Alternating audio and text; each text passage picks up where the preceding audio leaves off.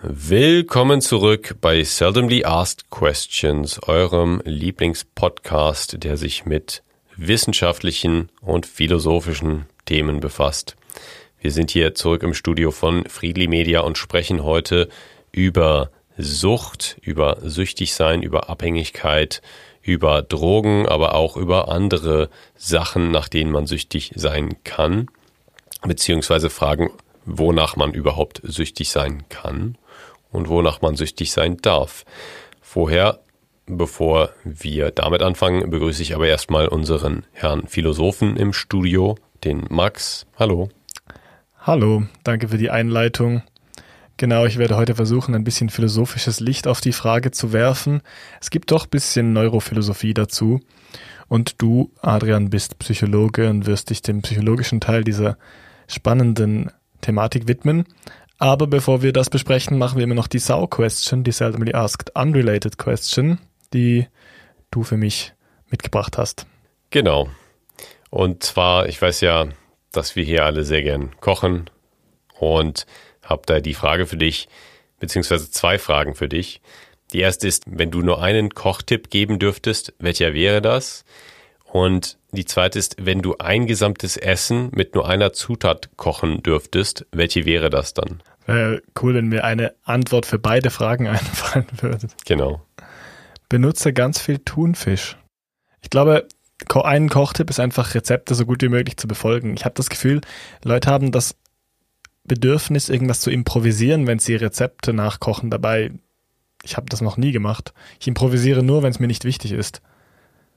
Ja. Wenn ich, wenn ich nur für mich koche, dann improvisiere ich, was das Zeug hält. Ich glaube, es gibt zwei Typen von Köchen oder Köchinnen, nämlich die Person, die das Rezept 100% befolgt und es als Katastrophe ansieht, wenn man etwas anders macht.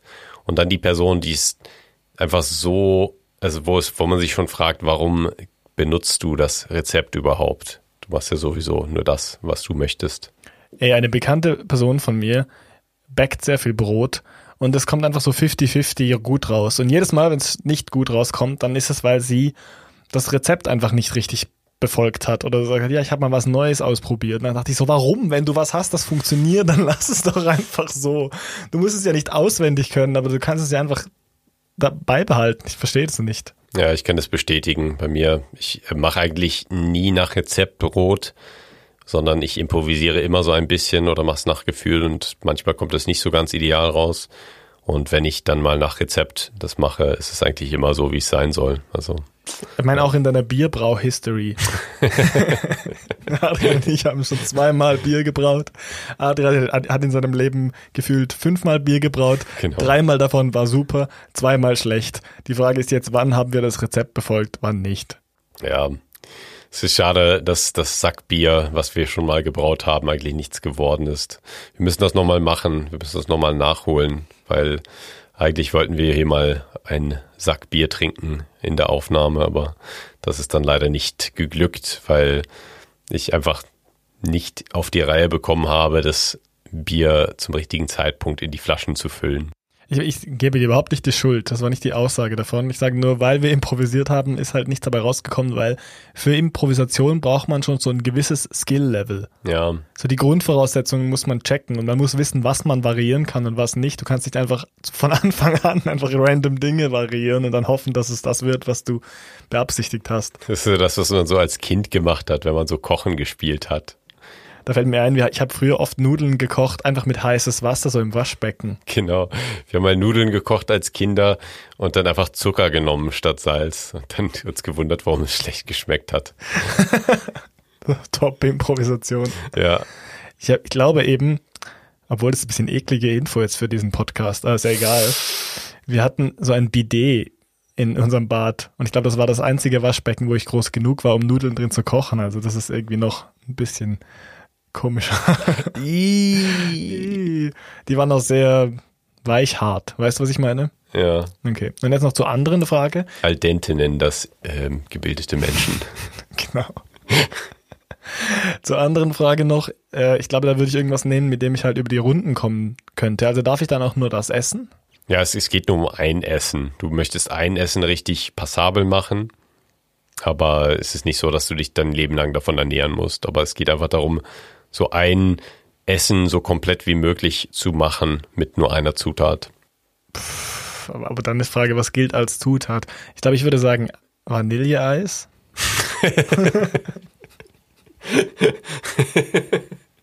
Das habe ich jetzt nicht erwartet. Ja, was soll ich sonst sagen?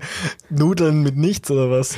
Ich dachte eher so an, an eine Frucht oder ein Gemüse als Zutat. Okay. Aber du kannst ja sonst nichts damit machen. Was wäre Ja. denn deine Antwort gewesen? Ich, es ist ein bisschen, ja, es ist ein bisschen leichte Antwort, aber ich würde sagen Kakaobohnen, weil ich habe das. Total naheliegend. Ja, das Ding ist, ich war vor einigen Wochen in einem Restaurant, wo sie so einen Gang hatten und auch ein Getränk, was aus Kakaobohnen oder Kakaobohnenextrakt gemacht war. Und das, Aber doch nicht nur. es war doch, Okay. Also, ich glaube, es war so, es war halt ein Gang, es war eigentlich ein Dessert, aber es war so einmal ein, so ein Schaum, dann war es so flüssige Schokolade und dann ein Eis. Okay, vielleicht war im Eis noch ein bisschen was anderes drin, aber es war schon faszinierend, wie viel verschiedene Sachen man machen konnte mit diesen Kakaobohnen. Und ich denke mir, wenn man das richtig behandeln würde, könnte man da wahrscheinlich auch so einen Proteinextrakt rausbekommen. Also so Hülsenfrüchte sind, glaube ich, gut weil sie sehr komplett sind und ein bisschen Kohlenhydrate haben, aber auch ein bisschen Proteine, ein bisschen Fett. Wenn man das dann richtig prozessieren würde, könnte man wahrscheinlich sehr verschiedene, sehr diverse Dinge daraus machen. Und dieser, dieses Getränk, was aus den Kakaobohnen war, war auch sehr, sehr interessant, weil das überhaupt nicht nach Kakao geschmeckt hat, sondern ziemlich süßlich und so ein bisschen säuerlich auch und einfach, ja, fruchtig. Das war sehr interessant. Ich habe mal von so einer, einer Prepper-Doku, glaube ich, also von diesen Menschen in den USA vornehmlich, die sich so Keller einrichten, wo sie die Apokalypse überleben können. Von so einer Doku darüber habe ich mal mitgekriegt, dass man sich eigentlich relativ gut von so Büchsen-Thunfisch ernähren kann. Über Mhm. mehrere Jahre. Theoretisch. Ja, Also ich glaube, es hat wie so alle essentiellen Nährstoffe, die man so haben muss in so Büchsenthunfisch. Also es gibt sehr viel Protein, ich glaube auch viele Vitamine, die notwendig sind und so Spurenelemente. ja. Natürlich wenig Kohlenhydrate, aber das ist nicht unbedingt ein Problem, glaube ich. Ja, das glaube ich auch. Aber das geht so ein bisschen an der Keto. Frage, das geht so ein bisschen an der Frage vorbei und geht dann eher auf die Sack zu, die wir heute haben, in der heutigen Folge, nämlich wonach dürfen wir süchtig sein? Heute bei Seldomly Asked Questions Sucht. Weiße Männer in ihrer Quarterlife-Crisis. Die klassischen Podcaster. Gut, dann sprechen wir heute über Sucht. Aber vorher machen wir noch alle schlechten Verbindungen, die man machen kann, die ganzen Wortwitze. Aha. Also wenn ihr uns bewerten wollt, dann besucht uns auf unserer Website oder auf den Podcast-Portalen, auf denen ihr uns hört und gebt uns dort eine Bewertung. Das hilft uns nämlich enorm viel und wir würden uns sehr darüber freuen. Ja, wir sind süchtig nach den Bewertungen. Wir sprechen heute über Sucht. Es gibt verschiedene Themen, die mich dabei besonders interessieren. Erstens mal die Definition, dann so ein bisschen die biologischen Ursachen, die psychologischen Ursachen und auch inwiefern, dass es vielleicht soziokulturelle Kontexte gibt, die Sucht vorantreiben oder eben verhindern und ob wir vielleicht unsere Sicht auf Sucht ändern sollten, beziehungsweise Abhängigkeit weniger stigmatisieren sollten. Das sind eher die philosophischen Fragen. Ich glaube, wir starten erstmal mit einer psychologischen Definition. Ich glaube, wir werden schon sehr nahe an eine Bewertung kommen heute. Den, den ganzen Fragen, die wir diskutieren. Die seldomly asked question ist auch, wonach dürfen wir süchtig sein? Und wir wollen als Zusatz noch fragen, wonach kann man überhaupt äh, süchtig sein? Da werden wir eben, wie schon von dir angesprochen, sehr viel in die philosophischen Hintergründe gehen und auch ein bisschen in die psychologischen oder ja, naturwissenschaftlichen Hintergründe gehen. Wir haben schon ein paar Mal über Sucht gesprochen im Podcast. Also zum Beispiel über Sportsucht, was auch wieder eher eine ausgefallene Art von Sucht ist, beziehungsweise sich nicht auf Substanz bezieht. Dann haben wir, glaube ich, auch schon in Zusammenhang mit Online-Dating darüber gesprochen, also über die Sucht am Mobiltelefon. Die Frage ist halt ein bisschen, was haben diese Süchte überhaupt gemeinsam? Und gibt es vielleicht Süchte, die wir gar nicht als Süchte anerkennen? Ich habe so in Vorbereitung der Folge zum Beispiel an so die sogenannten Workaholics gedacht. Ich glaube, das ist was, was Leute eher von sich selbst sagen, oder? Ja, also stimmt. Burnout ist sicher was anderes, aber da geht es halt darum, ob man nicht mehr funktionsfähig ist für sich selbst oder für die Gesellschaft. Und ich glaube, dazu kommen wir heute auch noch. Also was ich nicht damit sagen wollte, ist, dass Workaholism nicht problematisch ist, sondern dass oft so selbst diagnostiziert ist von Leuten, die das dann auch selbst nicht als Sucht anerkennen oder auch nicht sagen würden, ich bin tatsächlich süchtig und ich habe ein Problem, sondern man sagt einfach, es ist ein Verhalten, das ich sehr oft zeige. Genau, also Workaholism wird häufig sogar eher als cool oder tough gesehen, wenn man so hart arbeiten kann und gar nicht genug kriegen kann von der Arbeit. Und das ist ein definierendes Merkmal von Süchten oder von Suchtkrankheiten, dass sie gesellschaftliche Probleme oder zumindest soziale Probleme hervorrufen. Also es gibt eben ein Kriterium, dass die Person selbst signifikant leidet in ihrem Leben unter der Sucht oder unter der Konsumstörung oder eben, dass es gesellschaftliche Schäden gibt. Aber häufig denke ich schon, dass die, die Süchte, die so am präsentesten sind in unseren Köpfen, die haben meistens eher ähm, ja, viele Konsequenzen für die Menschen um die süchtige Person herum. Und natürlich schadet sich die süchtige Person auch selbst, aber es gibt Süchte, wo die Person sich selbst schadet, aber anderen nicht so sehr und das wird dann auch nicht so problematisiert im gesellschaftlichen Diskurs. Aber wenn eine Person sich in den Burnout arbeitet zum Beispiel, dann ist das natürlich auch dann kostspielig für die Gesellschaft später und für die Person sowieso. Und deswegen sollte man das auch als ernstes Problem sehen. Zum Thema Diagnosekriterien, da gibt es wie immer die zwei Standardwerke, die man in der Psychiatrie oder auch in der Medizin verwendet, nämlich die International Classification of Diseases in der zehnten Edition von der WHO herausgebracht, also von der Weltgesundheitsorganisation. Das wird in einigen Ländern so als das Standardwerk verwendet und dann gibt es andere Länder, die eher das DSM-5 verwenden, was das äh, Diagnosemanual von der American Psychiatric Association ist, von einer psychiatrischen Gesellschaft. Und dort gibt es eben dann viele körperliche Krankheiten nicht, die eben im ICD-10 auch vorhanden sind. Aber für uns Psychologen ist das eben dann so, dass man natürlich sich nur auf die psychologischen oder psychiatrischen Krankheiten konzentriert. Und da wird Sucht oder da werden Substanzkonsumstörungen eben definiert als psychische oder Verhaltensstörung durch psychotrope Substanzen im ICD-10. Und da wird aber im DSM-5 auch noch von Störungen im Zusammenhang mit psychotropen Substanzen und abhängigen Verhaltensweisen geschrieben. Das heißt, da wird schon eher noch daran gedacht, dass es auch Süchte geben kann, die eben nichts mit Substanzen, mit Drogen zu tun haben, sondern dass es auch süchtig machende Verhaltensweisen geben kann. Die Begriffe Missbrauch und Abhängigkeit werden mittlerweile durch Gebrauchsstörung ersetzt und als Störung mit unterschiedlichen Ausprägungsgraden beschrieben. Und das ICD-10 zum Beispiel beschreibt folgende Symptome für eine Abhängigkeit. Das ist ein zwanghafter Drang zum Konsum, auch Craving genannt. Dann ist da eine verminderte Kontrollfähigkeit des Konsums. Also man hat Schwierigkeiten, sich selbst eben dann zu kontrollieren und mal nicht mehr zu konsumieren oder weniger zu konsumieren. Dann gibt es Entzugssymptome und Toleranzbildung. Also um die angestrebte Wirkung zu erreichen, muss man immer mehr nehmen von der Substanz oder immer mehr sich verhalten in der gewünschten Weise.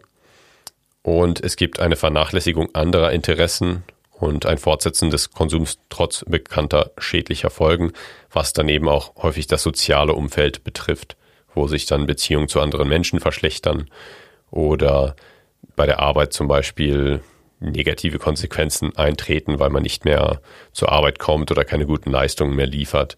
Und da ist dann eben dieser soziale Aspekt schon drin.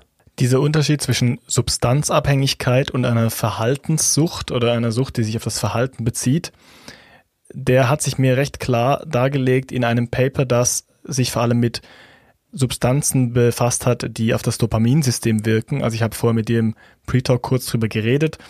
Es geht darum, dass wenn man ein Verhalten zeigt, das sich nachher positiv auf das Leben auswirkt, dass man das ein gutes Gefühl auslöst, dass es irgendwie eine Dopaminantwort zu geben scheint. Nur ist es bei Substanzen, die auf das Dopaminsystem wirken, nochmal anders, nämlich kriegt man natürlich Dopamin dadurch, dass man sich auf die Substanz freut, also in dem im Vorgang zur Substanz, aber die Substanz selbst hat chemische Auswirkungen auf das Gehirn, die nochmal Dopamin auslösen.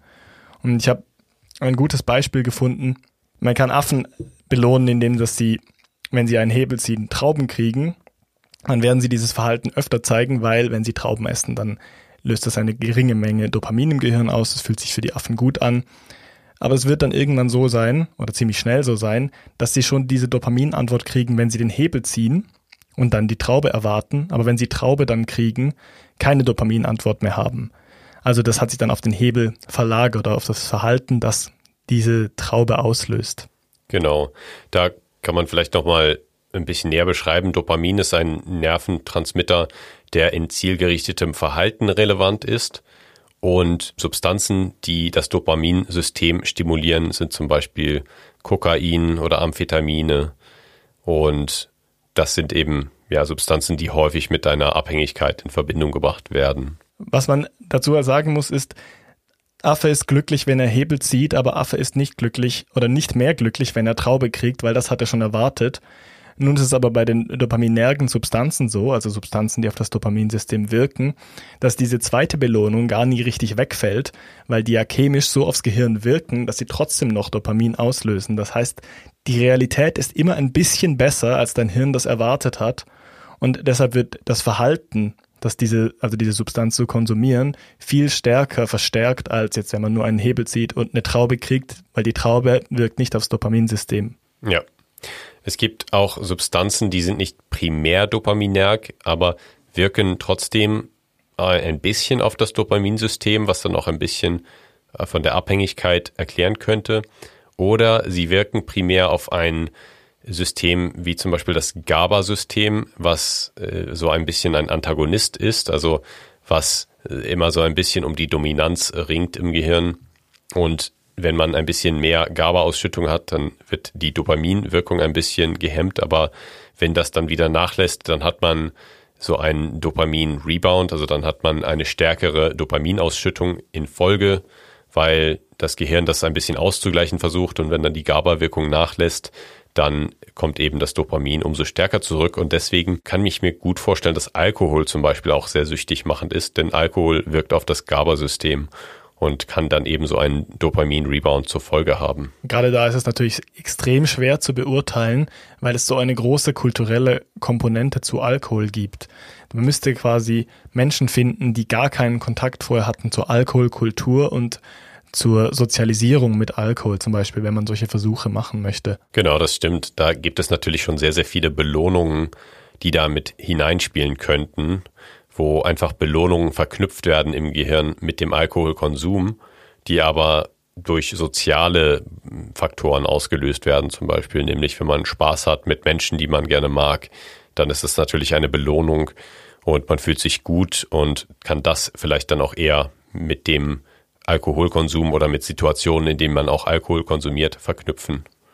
Vorher haben wir auch noch über Schmerzvermeidung gesprochen in Vorbereitung auf die Folge da hast du sicher recht, das ist bestimmt auch ein Faktor.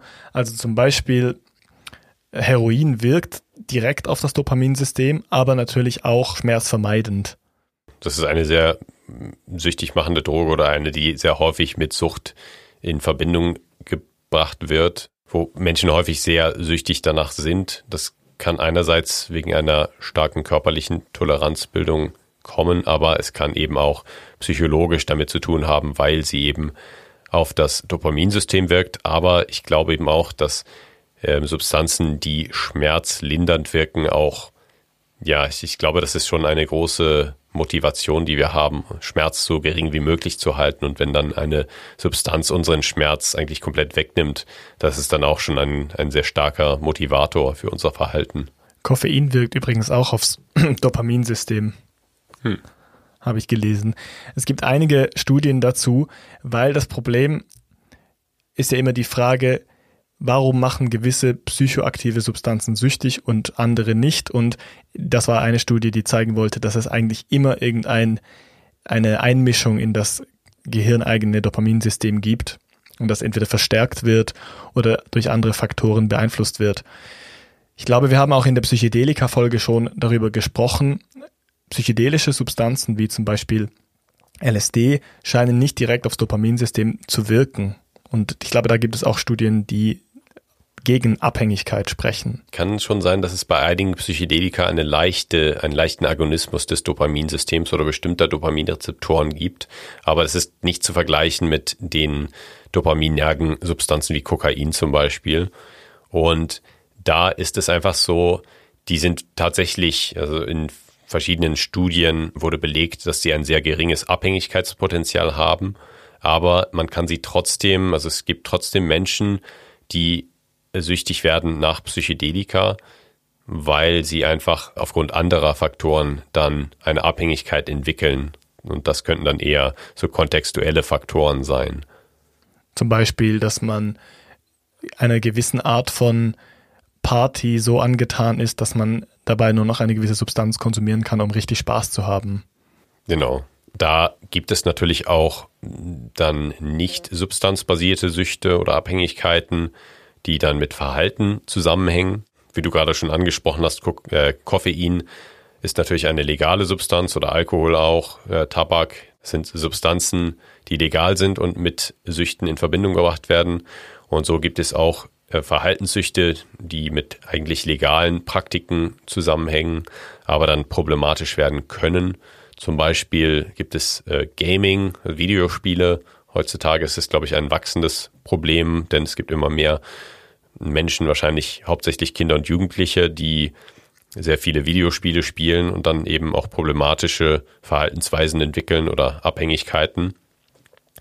Dann gibt es Glücksspiel natürlich seit jeher was auch sehr problematisch sein kann, wo es dann ein, eine große Selbstschädigung gibt, wenn jemand sein ganzes Geld verspielt und da vielleicht dann auch noch andere schädigt, wenn die Person dann für das Weiterführen der, des Gamblings, also des Glücksspiels, dann ja stehlen geht oder ähm, Kredite aufnimmt, die eigentlich nicht aufgenommen werden sollten. Und da gibt es Sportsucht zum Beispiel auch, haben wir schon mal drüber geredet in der Folge zu den psychologischen Konsequenzen oder Effekten von Sport. Es gibt äh, Sexsucht, ähm, Social Media Sucht ist auch eine, ein so ein Phänomen, was sich in den letzten Jahren immer mehr ausgebreitet hat. Es gibt auch Shoppingsucht oder Online-Shoppingsucht. Da gibt es eben sehr viel auch Arbeiten zum Thema der Veränderungen, die das Internet mit sich gebracht hat. Das wollte ich jetzt gerade ansprechen. Ich glaube, darin liegt eben die Krux mit Verhaltenssüchten. Es gibt einfach ein Verhalten, das so exzessiv ausgeführt wird, dass es entweder der Gesellschaft oder der Person schadet und so halt indirekt der Gesellschaft schadet, weil die Person zum Beispiel arbeitsunfähig ist. Das ist ja auch mit Workaholism so. Das wäre aber auch genauso mit einer Gaming-Sucht so oder einer Sexsucht. Ich meine, gerade Beispiel Sexsucht wann wird deine Sexsucht zum Problem? Das ist eigentlich rein gesellschaftlich abhängig. Wenn du natürlich nur noch an Sex denkst und zum Beispiel ständig masturbieren musst, das ist vielleicht nochmal was anderes, es gibt auch Pornosucht, da geht es glaube ich eher darum, dann bist du natürlich irgendwann nicht mehr arbeitsfähig oder kannst auch deinen sozialen Kontakten nicht mehr nachkommen und dann bist du eigentlich nur sekundär irgendwie in einer problematischen Situation. Es kann aber auch direkt zu illegalen Verhaltensweisen führen wo du auch andere Men Menschen schädigen kannst, äh, mit zum Beispiel missbräuchlichem Verhalten oder eben mit, gut, Täuschungsverhalten ist wahrscheinlich auch missbräuchlich, wenn du andere Leute belügst, um Sex mit ihnen zu haben. Aber auf jeden Fall kann das dann auch schnell in ähm, illegale Verhaltensweisen überschlagen. Auch zum Beispiel bei der Shoppingsucht, wenn man dann vielleicht stehlen geht, wenn man kein Geld mehr hat. Aber ich finde es sehr interessant, weil man kann hier wirklich die klassischen Süchte in Anführungszeichen von den neuen Süchten unterscheiden. Denn es gibt bei Sex, bei Sport, bei Arbeit Sachen, da kann man eine Abhängigkeit oder eine Sucht entwickeln. Das ist, glaube ich, relativ rar. Aber das Internet kann durch gewisse Eigenheiten dann die süchtig machenden oder das Suchtpotenzial nochmal potenzieren und um einiges kritischer werden, weil zum Beispiel in Social Media diese Mechanismen eingebaut sind, dass man eben so lange wie möglich beschäftigt bleibt damit, dass man seine Aufmerksamkeit nicht äh, abgibt und eben immer interessiert bleibt, was da als nächstes kommt. Also da sind dann wirklich strukturelle Mechanismen drin.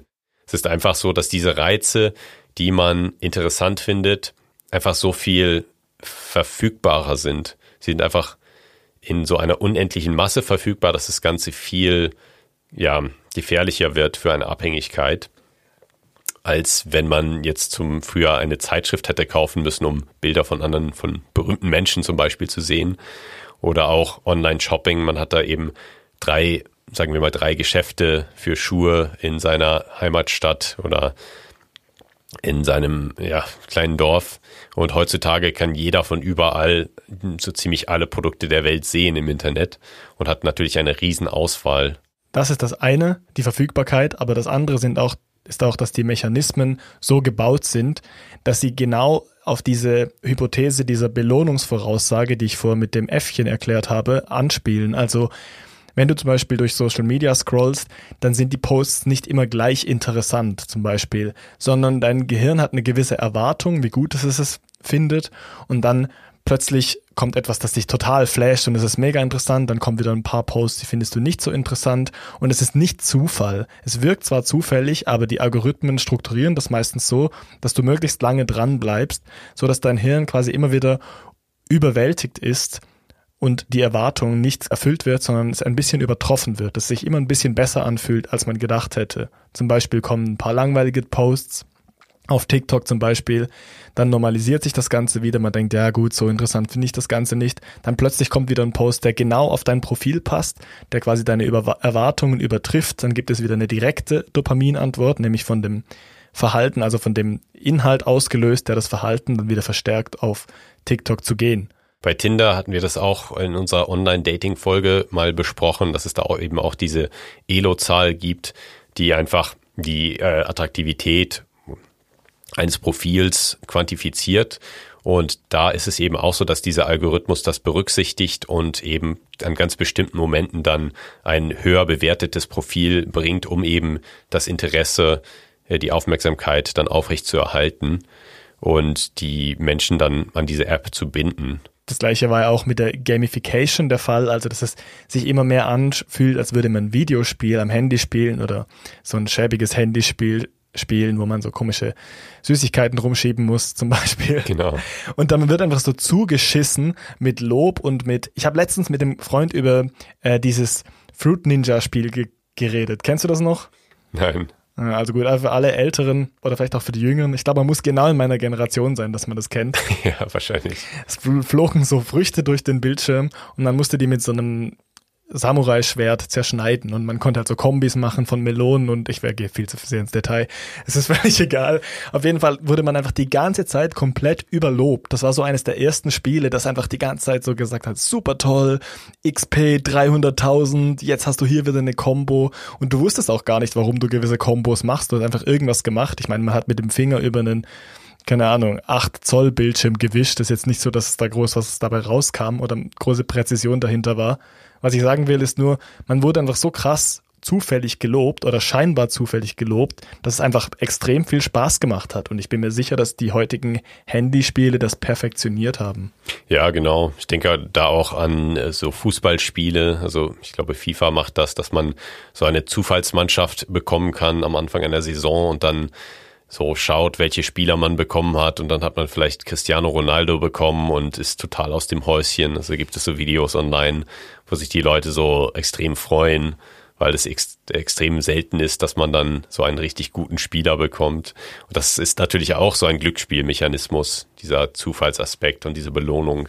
in Bezug auf die Verhaltenssüchte, in Anführungszeichen, haben wir jetzt stark über diese sozialen Normen schon gesprochen, also quasi wie inwiefern schadet das der Gesellschaft, inwiefern schadet das dem Individuum. Aber ich finde, das sind auch Fragen, die man sich bei Substanzen stellen kann. Und ich habe relativ viele neuere Paper gefunden, also Artikel, die sich mit der Frage beschäftigen, ob Suchtverhalten oder eine Substanzabhängigkeit tatsächlich ein, eine Störung im Gehirn ist.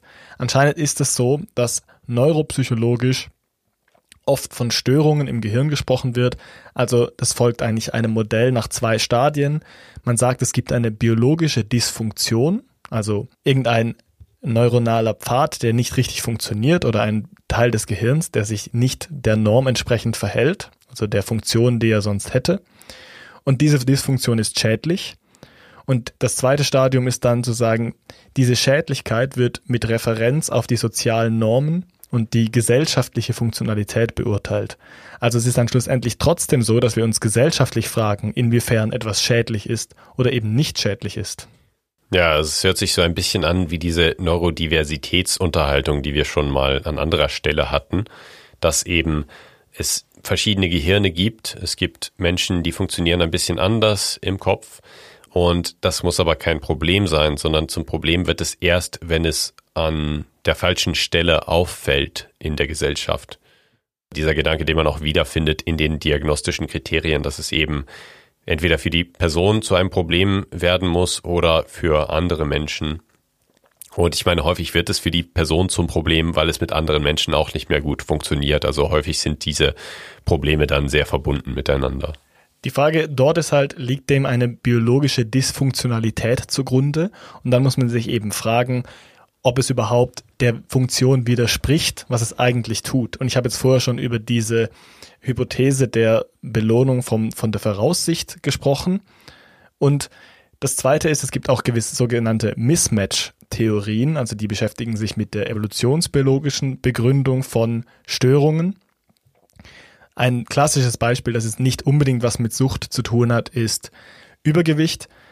Man könnte zum Beispiel sagen, es ist natürlich ein evolutionär vorteilhafter Trait, wenn man, also eine evolutionär vorteilhafte Eigenschaft, wenn man besonders viele kalorienstarke oder kalorienreiche Nahrungsmittel isst, weil die waren natürlich früher sehr selten verfügbar. Und wenn man schon mal sehr süße Trauben, jetzt sind wir wieder bei den Affen, mhm. wenn man sehr süße Trauben oder Früchte gefunden hat, hat man natürlich so viel wie möglich davon gegessen, einfach weil man diesen Vorrat ansammeln wollte. Und heute ist es aber ein Mismatch, also ein Missverhältnis quasi mit der Umwelt, weil wir natürlich unendlich viele Ressourcen verfügbar haben. Und die Theorie ist dabei dann, dass übergewichtige Menschen diese Kontrolle, die ja eigentlich stark vernunftabhängig ist, weniger gut bewerkstelligen können und durch diesen evolutionären Trait dann so viel essen, dass dieses evolutionäre Bedürfnis befriedigt wird. Es gibt natürlich auch auf anderer Seite dann den Gedanken, dass wirklich gewisse Hormonsysteme einfach ja gestört sind und man zum Beispiel nicht dieses Sättigungsgefühl bekommt durch eine normale Mahlzeit, von der andere Personen sich gesättigt fühlen würden, weil eben gewisse Hormone nicht genügend ausgeschüttet werden oder dass man zum Beispiel zu viel Appetithormone ausschüttet, die einen dann hungriger machen. Äh, es gibt da zum Beispiel Grelin ist eines dieser Appetithormone, was für Hungergefühl verantwortlich ist. Und so könnte es eben auch biologisch erklärbar sein. Richtig, aber das wollte ich eigentlich auch nicht sagen. Es kann, es kann schon sein, dass es biologische Gründe für Sucht gibt. Die Frage ist nur, sind das hinreichende Bedingungen, um eine Sucht zu erklären? Genau. Und zum Beispiel könnte man behaupten, dass dieses Belohnungssystem eben nicht dysfunktional ist, wenn jemand süchtig ist, sondern es funktioniert eigentlich sehr gut. Nur sind Substanzen zum Beispiel heute viel, viel besser verfügbar als früher oder sie sind überhaupt verfügbar und waren es früher eigentlich nicht in diesem Umfang. Zum Beispiel gibt es schon Aufzeichnungen, dass Leute Opiate konsumiert haben bis vor 6000 Jahren. Und dort ist eigentlich nie von Sucht die Rede, obwohl es jetzt nicht psychologisch ein schwer beschreibbares Phänomen ist. Also es wäre den Leuten bestimmt aufgefallen, aber diese Opiate wurden meistens in so ritueller Form konsumiert, dass es ein sehr, sehr seltenes Ereignis war. Ja, und das, das ist eben auch das Ding mit Psychedelika. Es gibt sehr viele indigene Kulturen, die auch Psychedelika konsumieren seit Jahrtausenden und das eben auch ritualisiert tun in sehr kontrollierten Umgebungen oder Situationen, wo sie dann auch klare Regeln haben dafür, wann sie das tun und wann nicht.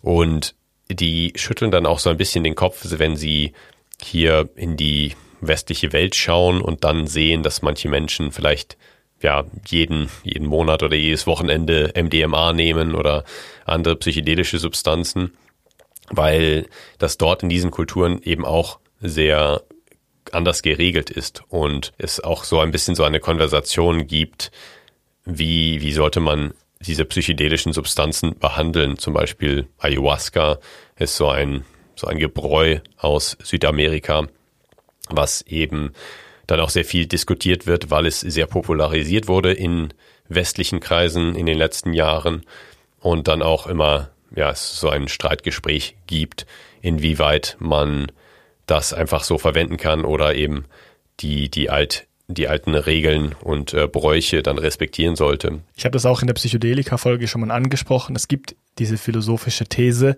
dass diese Substanzen entritualisiert quasi eine andere Funktion haben in der Gesellschaft und erst dann so als erlösende Substanzen gesehen werden. Zum Beispiel, dass man denkt, das erlöst mich von meinem Alltag oder von meinem Schmerz oder bringt mich in soziale Situationen, in die ich sonst nicht kommen würde. Stattdessen wurden sie ritualisiert, als heilig eigentlich eher angsteinflößend interpretiert.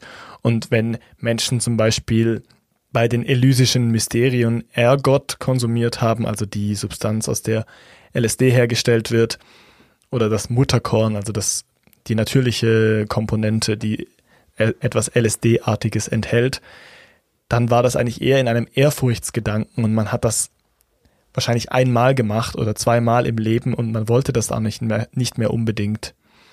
Was ich aber hier eher sagen wollte, war, dass die These hier natürlich ist, es ist nicht dysfunktional vom Gehirn, sondern unsere Umwelt hat sich einfach so rapide verändert, dass wir schlechter damit umgehen können. Und manche Menschen haben diese exekutive Kontrolle, also können sich selber regulieren oder haben vielleicht auch gar nie das Bedürfnis und andere Menschen kommen in Kontakt mit der Substanz und können durch ihre Umwelt und ihre sozialen Kontakte oder auch soziokulturelle Hintergründe nicht gut mit solchen Substanzen umgehen. Eine Kritik an diesem Paper war dann, dass man ja so Sucht stigmatisiert, also wieder zurück aufs Individuum schiebt und sagt, du bist selbst schuld. Und die Antwort dieser Paper war natürlich, und das finde ich sehr einleuchtend, dass das Gegenteil der Fall ist, dass man so eigentlich viel besser darauf eingeht, was für andere Faktoren als das Individuum noch für Sucht und Abhängigkeit verantwortlich sind, anstatt einfach nur biologische Ursachen zu finden und zu sagen, das Hirn von dieser Person funktioniert in Anführungszeichen nicht richtig. Genau. Wir waren jetzt hier sehr neurowissenschaftlich oder psychologisch, psychiatrisch unterwegs. Glaubst du, dass man diese Problematik immer mit so einer Hegelschen Dialektik erklären kann, dass es eben so ein Dreieck gibt äh, aus dem Subjekt der Sucht, dem Objekt der Sucht, also meist der, der Substanz oder eben der Verhaltensweise und der restlichen Umgebung, also der Gesellschaft oder der anderen Menschen um sie herum. Das, was du ansprichst mit Hegelscher Dialektik, ist vermutlich These, Antithese und Synthese, also dass aus zwei Gegensätzen etwas Neues entsteht. Genau.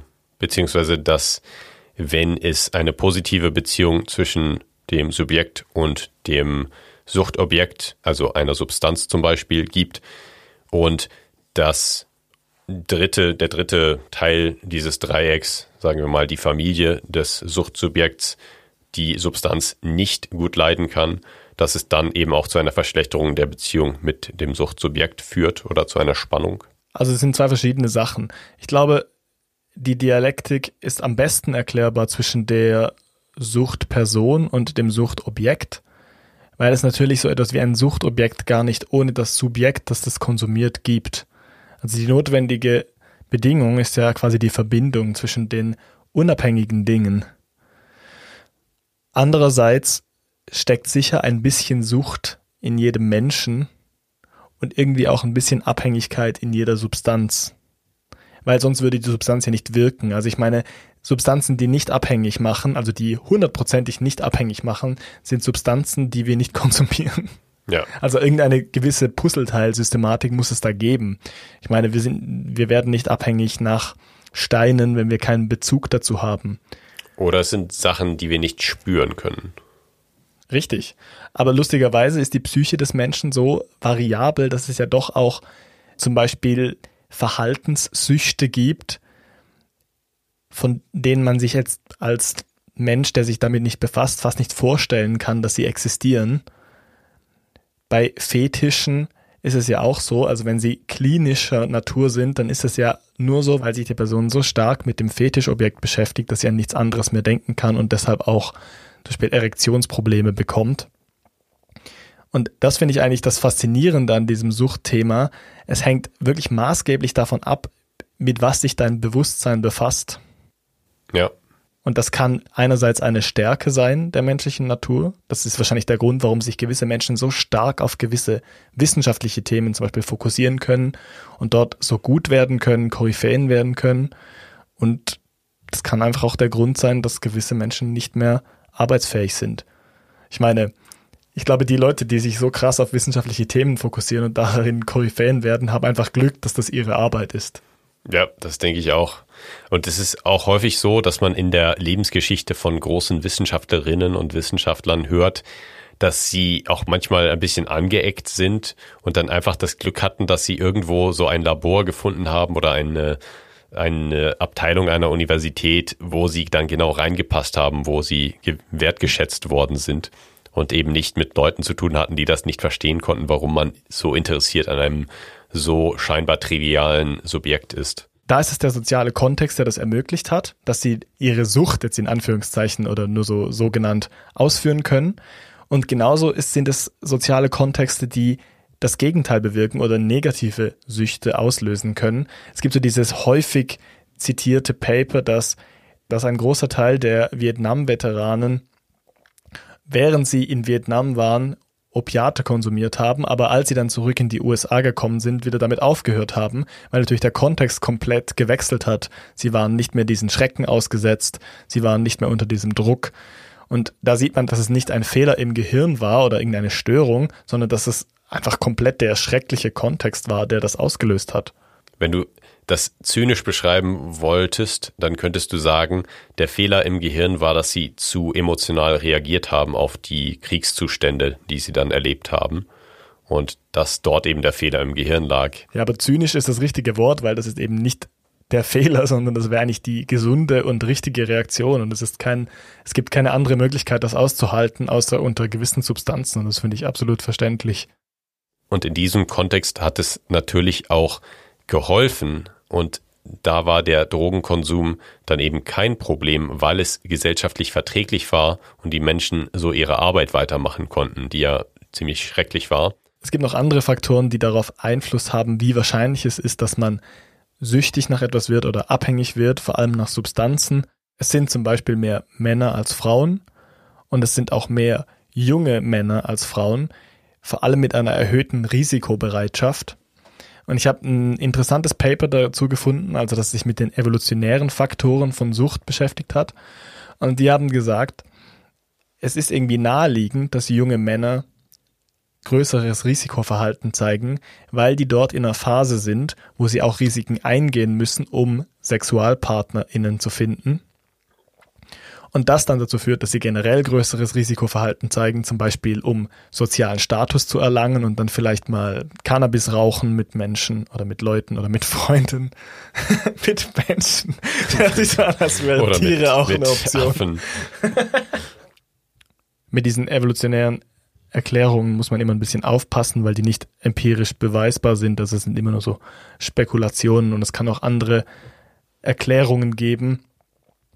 Aber ich finde die evolutionären Erklärungen im Zusammenhang mit der Frage, ob Sucht ein, eine Hirnstörung ist, generell interessant, weil sie eben diese Mismatch-Phänomene, wie, wie wir sie vorher mit Übergewicht aufgezeigt haben, gut erklären können. Ich glaube, dann kommen wir doch jetzt, da wir so viel über die Faktoren gesprochen haben, auf die Sack von heute zurück. Und zwar, wonach darf man denn süchtig sein? Ich würde mal sagen, das haben wir schon ziemlich gut dargelegt, nämlich das entscheiden wir, also das entscheidet die Gesellschaft. Es gibt ja immer Sachen, die ungesund sind, die aber toleriert werden und dann gibt es Sachen, die ungesund sind, aber nicht toleriert werden. Und ich glaube nicht, dass man das damit erklären kann, dass man nach Sachen, die nicht ungesund sind, süchtig sein darf, sondern es geht eben immer um die Interaktion mit dem Umfeld. Ob das Umfeld dies, das Suchtobjekt auch toleriert oder gut findet und ob man eben das in Einklang bringen kann mit der Gesellschaft, in der man lebt. Es ist halt immer problematisch, wenn man so normative Fragestellungen, also die sagen, was wir tun sollen oder wie wir handeln sollen, zusammenbringt mit der klinischen Praxis, weil auf den ersten Blick würden wir auch in Zusammenhang mit anderen Krankheiten nicht sagen, wir wollen normativ bestimmen, was krank ist oder nicht, also wie wir handeln sollen oder wie wir nicht handeln sollen. Aber es läuft oft darauf hinaus, dass es gesellschaftliche Bewertungen gibt oder äh, mit Referenz auf den soziokulturellen Kontext festgelegt wird, ob etwas ein schädliches Verhalten ist oder ob etwas dysfunktional ist. Ich habe in der Vorbereitung auf die Folge mal so alte äh, Lecture Slides aus einem meiner Universitätskurse durchgeschaut, auch zum Thema Sucht. Und da gab es so eine Statistik, dass vor ungefähr 20 Jahren so 180 Milliarden Dollar Schaden durch Suchterkrankungen ähm, im Zusammenhang mit nicht legalen Drogen entstanden sind. Also alle, alle Drogen quasi, die wir so als Drogen bezeichnen in unserem Volksmund. Und dann gab es 220 Milliarden, also 40 Milliarden US-Dollar mehr Schaden durch Alkoholkonsumstörungen. Das zeigt schon mal, wie relativ das Ganze ist und wie sozial determiniert das Ganze ist. Denn Drogensucht wird häufig als viel größeres Problem gesehen als Alkoholsucht, denn Alkohol ist sozial legitimiert, es wird akzeptiert. Es ändert sich natürlich schon, also in den letzten Jahrzehnten hat sich das auch ziemlich geändert, finde ich. Und man sieht da auch große Generationenunterschiede, wo das Bewusstsein sich eben ein bisschen ähm, wandelt. Aber man kann das schön als Beispiel nehmen, um eben zu sehen, was ist der gesellschaftliche Schaden oder der materielle Schaden, wenn man das so hm, quantifizieren kann. Und was ist so der gefühlte Schaden, den eine Substanz oder eine Sucht anrichtet in der Gesellschaft. Und da kommt es einfach darauf an, wie akzeptiert ist es, eine bestimmte Substanz zu konsumieren oder ein bestimmtes Verhalten auszuüben in einer abhängigen Art und Weise. Was man vielleicht zum Schluss noch sagen kann, ist, wonach dürfen wir süchtig sein, kann auch damit beantwortet werden, dass es im Prinzip eigentlich nicht verboten ist, in Anführungszeichen, oder nicht immer gleich klinisch verklärt werden sollte, vor allem nicht als Störung, weil ich meine, was auch dann oft dabei rauskommt, ist eine psychiatrische Behandlung, die, Behandlung, die einfach Medikation mit nach sich zieht, sondern dass es eher systemisch angegangen wird und dass wir uns einerseits fragen, was akzeptieren wir als Gesellschaft und wie tabuisieren wir zum Beispiel Sucht? Gibt es vielleicht soziale Faktoren, die Sucht verhindern können. Zum Beispiel, dass man sich gegenseitig unterstützt, dass man viel mehr darüber redet, dass es eben nicht stigmatisiert wird. Und ein systemischer Ansatz kann auch sein, dass Sucht vielleicht einfach als ein Teil von einem individuellen Wachstum begriffen werden soll. Und dass man sagen kann, man kann Sucht akzeptieren als Teil einer Persönlichkeit, die sich weiterentwickelt und man einfach auf die spezifischen Ziele und Perspektiven und Möglichkeiten einer Person eingeht und nicht nur auf die Beschaffenheit des Gehirns. Genau, das finde ich einen sehr schönen Gedanken. Und ich finde es auch moralisch ein bisschen problematisch, wenn man das eben in Betracht zieht, dass manche Süchte von der Gesellschaft vielleicht verschlimmert werden könnten oder erst als problematisch angesehen werden. Und man das dann mit Substanzen behandelt, die eigentlich gar nicht das Problem an sich behandeln, sondern nur die Symptome. Und da quasi die ganze Last bei der süchtigen Person ablädt und die Gesellschaft gar nicht in Verantwortung zieht, dann auch etwas zu verbessern oder das der erkrankten Person einfacher zu machen, eben von dieser Sucht oder Abhängigkeit wegzukommen. Wir sind dann so langsam angekommen am Ende unserer Unterhaltung über Sucht. Da ist natürlich nicht abschließend alles gesagt und da gibt es auch einige sehr gute Ressourcen, die dann noch sehr viel tiefer in die Thematiken hineingehen, die auch betroffenen Menschen Rat und Hilfe geben können. Da gibt es zum Beispiel in der Schweiz vom Bundesamt für Gesundheit eine sehr schöne Webseite mit sehr vielen Informationen. Da gibt es natürlich auch äh, Nichtregierungsorganisationen, gemeinnützige, die dann Suchterkrankten oder Betroffenen Hilfe anbieten. Und da werden wir dann eine Auswahl an Quellen oder an weiterführenden Links auch in die Folgenbeschreibung tun und hoffen, dass sie möglicherweise betroffenen Personen auch helfen kann. Die ganzen schlechten Überleitungsjokes haben wir am Anfang schon rausgehauen. Dann bleibt einfach noch zu sagen, dass wir uns sehr freuen, wenn ihr den Podcast einem Freund oder einer Freundin empfehlt. Oder die Glocke läutet auf YouTube zum Beispiel. Da sind wir auch vertreten seit einigen Monaten schon und freuen uns über eure Views. Oder auch auf Spotify, wo ihr auch die Glocke läuten könnt und uns damit eine große Freude beschert. Wir hoffen, wir werden nicht süchtig danach. Aber wir freuen uns auf jeden Fall über euren Support. Super, ich wusste, dass das einer von uns nicht lassen kann. Dann herzlichen Dank fürs Zuhören bis zum Schluss und bis nächste Woche. Bis dann, ciao. ciao. Das war Seldomly Asked Questions, produziert durch Freely Media. Artwork Christoph Heffelfinger.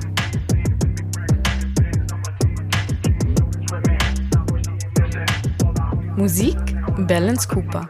Es hat nicht unbedingt was mit Sucht zu tun, mhm. aber was mir noch eingefallen ist, was ich noch erzählen wollte, war eben, dass ich bei Freunden eingeladen war zum Essen. Passt eigentlich schon ein bisschen zum Essen, zu der Essensfrage. Sehr gut gekocht. Fajitas ist auch ein gutes mhm. Essen, einfach weil man so zusammen, selber zusammenstellen kann. Auf jeden Fall äh, haben sie mir nachher noch so den Inhalt von so einem wie sagt man, Liebes-Erotik-Kalender gezeigt. Also was da alles drin war. Es ist ein Pärchen. Ein Liebeserotik-Kalender. ja, einfach so was verschiedene, was für verschiedene Sachen da drin waren. Ja. Und äh, ja, keine Ahnung, so verschiedene ähm, Vibratoren und Dingsbums, völlig egal. Ach so, ein Adventskalender. Ja, ja, genau. Ah, ja. Also ich weiß es eigentlich nicht, aber ich nehme es jetzt mal an, weil sonst ergibt es keinen Sinn, dass man Geschenke kriegt, oder? ja, okay. Jeden Tag im Jahr. 365 verschiedene, keine Ahnung, Produkte. Auf jeden Fall war, waren zwei davon so Saugnäpfe. Weißt du, wo man so an den Körper, an eine Körperstelle tun kann, wo man mhm. immer auch möchte, wo man einfach so drauf drückt und dann saugt es so auf. Und irgendwie fand ich es lustig, das an den Kopf zu tun. Jetzt sieht man hier so einen kleinen runden Kreis. Siehst du das? ich weiß nicht, ob man das jetzt noch sieht. Man sieht ein bisschen, ein bisschen Rötung an Max Kopf. Die Kamera filmt eigentlich genau die richtige Seite von seinem Kopf. Ja, es ist hier einfach so ein kleiner Bluterguss, der kreisrund ist. Ja, ich zeig das mal. Und zwar, weil ich habe das so an den Kopf getan, also beide, weil ich dachte, das sieht aus wie ein Alien. Aber ich habe mega lange an meinem Handy noch so Theremin-Sound, Alien-Sound gesucht, um das zu untermauern. Und das hat so lange gedauert, dass es so einen Bluterguss gegeben hat das, an meiner Stirn. Das machen äh, Philosophen zur Anregung der Lust. Das sind die erogenen Zonen, der präfrontale Kortex, die Stirn. Genau, es hat vielleicht doch ein bisschen was mit, mit Sucht Zone zu tun. bei Philosophen. Ich hätte nicht gedacht, dass es so schnell einen blauen Fleck gibt. Auf der anderen Seite auch ein bisschen, aber da war es irgendwie weniger lang dran oder dass meine Haut irgendwie resistenter. Ja. Seltsam. Also, falls mich jemand auf der Straße erkennt und denkt, ich habe einen Knutschfleck an der Stirn, es ist von einem Saugnapf. Okay. Wollte ich nur erzählen. Danke.